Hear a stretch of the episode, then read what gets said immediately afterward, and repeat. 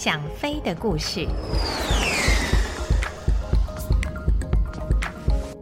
各位朋友，大家好，我是王丽珍，欢迎来到《想飞的故事》这个单元。今天要跟大家说的故事是发生在六十三年以前，东洛岛上空所发生的一场空战。话说，民国四十八年七月四号晚上九点半，新竹的国民戏院正好散场，空军十一大队四十三中队的张燕明与关永华两个人，随着散场的人潮走在新竹的街头。因为刚才的那场电影实在是非常的精彩，所以两个人一直在讨论着电影中的情节，走路的速度也就不知不觉地慢了下来。等到走到美乃斯系列面包店门口的时候，才发现最后一班回基地的交通车已经走了。两个人相对的苦笑了一下，这个时候只能走回基地了。还好，基地离美乃斯系列面包店并不远，大概只有三公里左右。两个人边聊边走，也不会觉得累。往基地走回去的时候，这两个年轻的飞行员不再谈论电影中的剧情了。反而开始讨论空中的战术，因为第二天早上两个人都派到北巡的任务，所以这两个人竟在走路的时候开始演练空战中的减行动作。等到这两个人走到基地门口的时候，站岗的卫兵见到这两个人一路左右晃着走回来，还以为他们两个喝醉了呢。第二天早上七点五十分。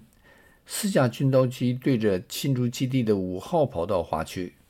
领队的是四十三中队的上尉分队长张纲林，二号机是刚从空军官校三十九期毕业的何瑞基少尉，三号机跟四号机则是前一天晚上一路练习减行动作回来的张彦明上尉跟关永华中尉两个人。当天的任务是北区侦巡，简称北巡。按照计划，是由新竹起飞之后向西出海，先飞往乌丘，然后再由乌丘往北飞，前往马祖一带空域巡逻。出发前的任务提示中，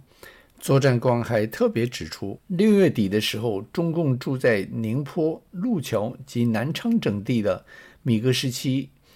活动频繁。前一天，也就是七月四号。更有向五大队拂晓巡逻的飞机挑衅的举动，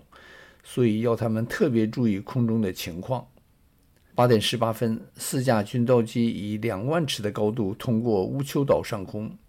那个时候碧空无云，北边的平潭岛及东洛岛清晰可见。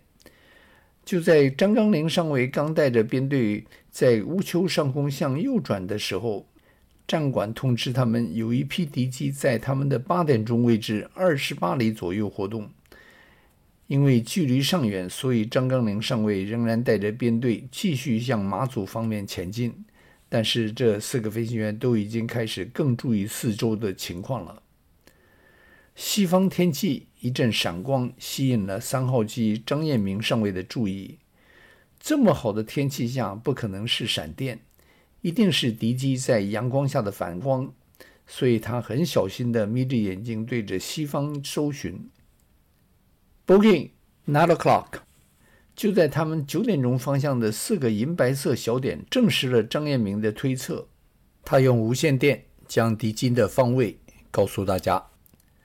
发现敌机之后，张纲领上尉下令抛弃副油箱，准备接敌，同时带队左转迎向敌机。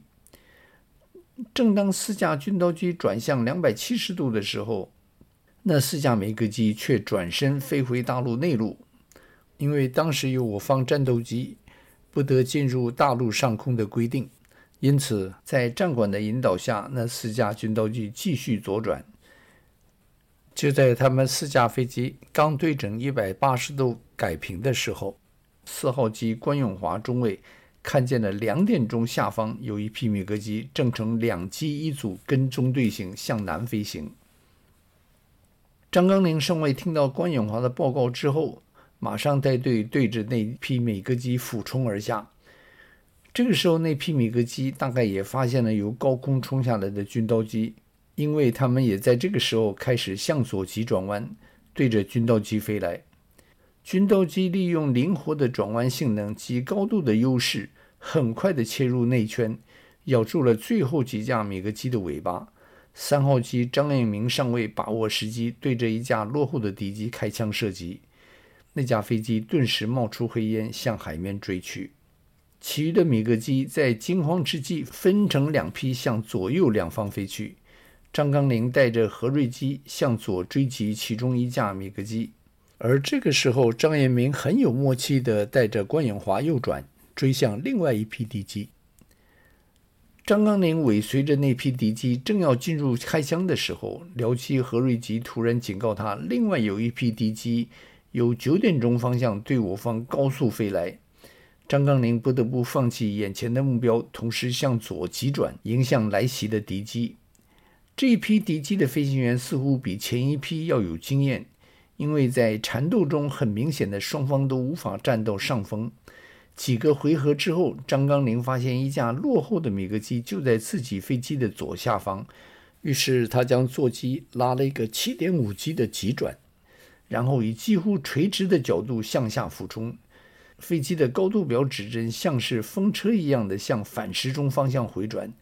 他在八千尺处改平，敌机就在他正前方一千五百尺左右。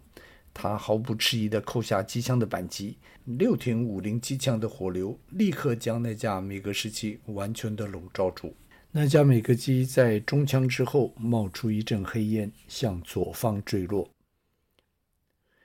张一鸣带着关永华向右转的时候，很快的就追上了前面的那两架敌机。然而，就在他要进入射击开枪之际，发现又有两架敌机由七点钟的方位向他们快速的接近。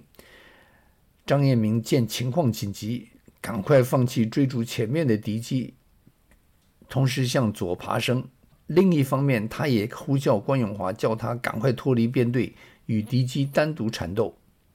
张燕明与尾随的敌机做了五六次的减行动作之后，敌机逐渐超前，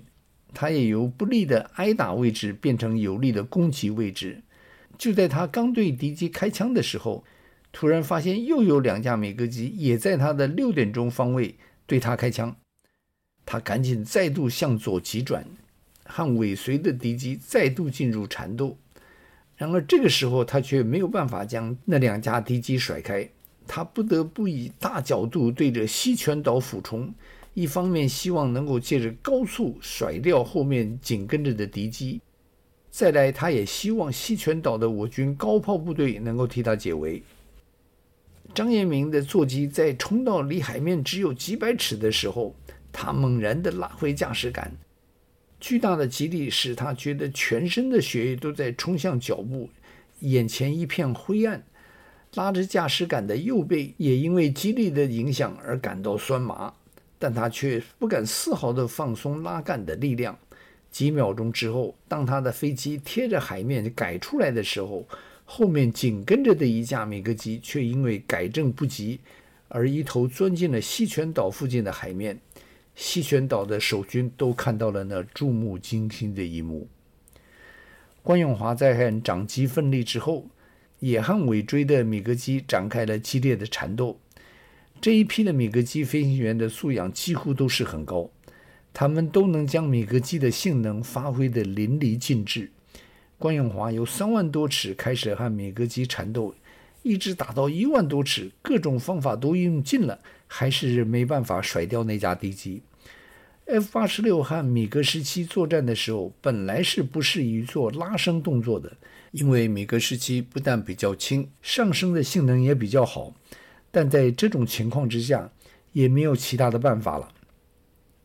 于是关永华猛然拉起机头，同时放出减速板。再向右压杆，让飞机滚了过去。在他后面的米格机飞行员没有想到关永华还有这么一招，稍一迟疑就冲到了前面。关永华乘势改出，刚好落在米格机的后面。他面对着前面敌机巨大的尾翼，毫不迟疑地扣下扳机，六挺机枪的强大火流全部打进了敌机的机身。一直到整架敌机在他前面爆炸之后，他才放开扳机。出乎意料的是，敌机的飞行员竟然还有时间弹射跳伞。关永华在回飞之前，还颇有侠士之风的围着那个敌机的飞行员飞了一圈，并挥手致意。在所有参战的四架军刀机于上午八点四十五分飞回新竹基地，这又是一场大获全胜的空中胜利。我方除了张纲宁、张燕明及关永华各击落一架敌机之外，还有一架因为追击张燕明而不慎坠海的那一架，后来也算成了张燕明的记录。关永华中尉在这次空战之前，就曾因为多次掩护作战任务的杰出表现及飞机空中故障时冒险将飞机飞回机场的英勇事迹，得过不少勋奖章。经过这次空战大捷之后，他竟成为当时国军中受勋最多的中尉军官。民国四十九年五月，中华民国空军的第一个 F 一零四倍音速战斗拦截机中队成立的时候，关永华就因为技术优良而被选入那个中队，而他也不负众望的在八中队完成了许多艰巨的任务。然而，将军难免阵上亡。民国五十六年十一月十一号，也就是五十六年前的这个礼拜，关永华在带队执行地靶任务的时候，因为求好心切，竟导致飞机脱离过低，飞机撞靶而壮烈殉职。最近几年来，我认识了不少老一辈的空军飞行员，当他们在谈到当年在清泉岗基地的往事的时候，总会提起关永华。提起他的豪爽，提起他的幽默，也总会提起他的英年早逝。听他们说的多了，由他们的言语中，我似乎也认识了他。今天我把他的故事说给大家听，以纪念我跟他之间的未竟之缘。好了，这个故事就说到这里。下个星期我会再找一个故事说给您听。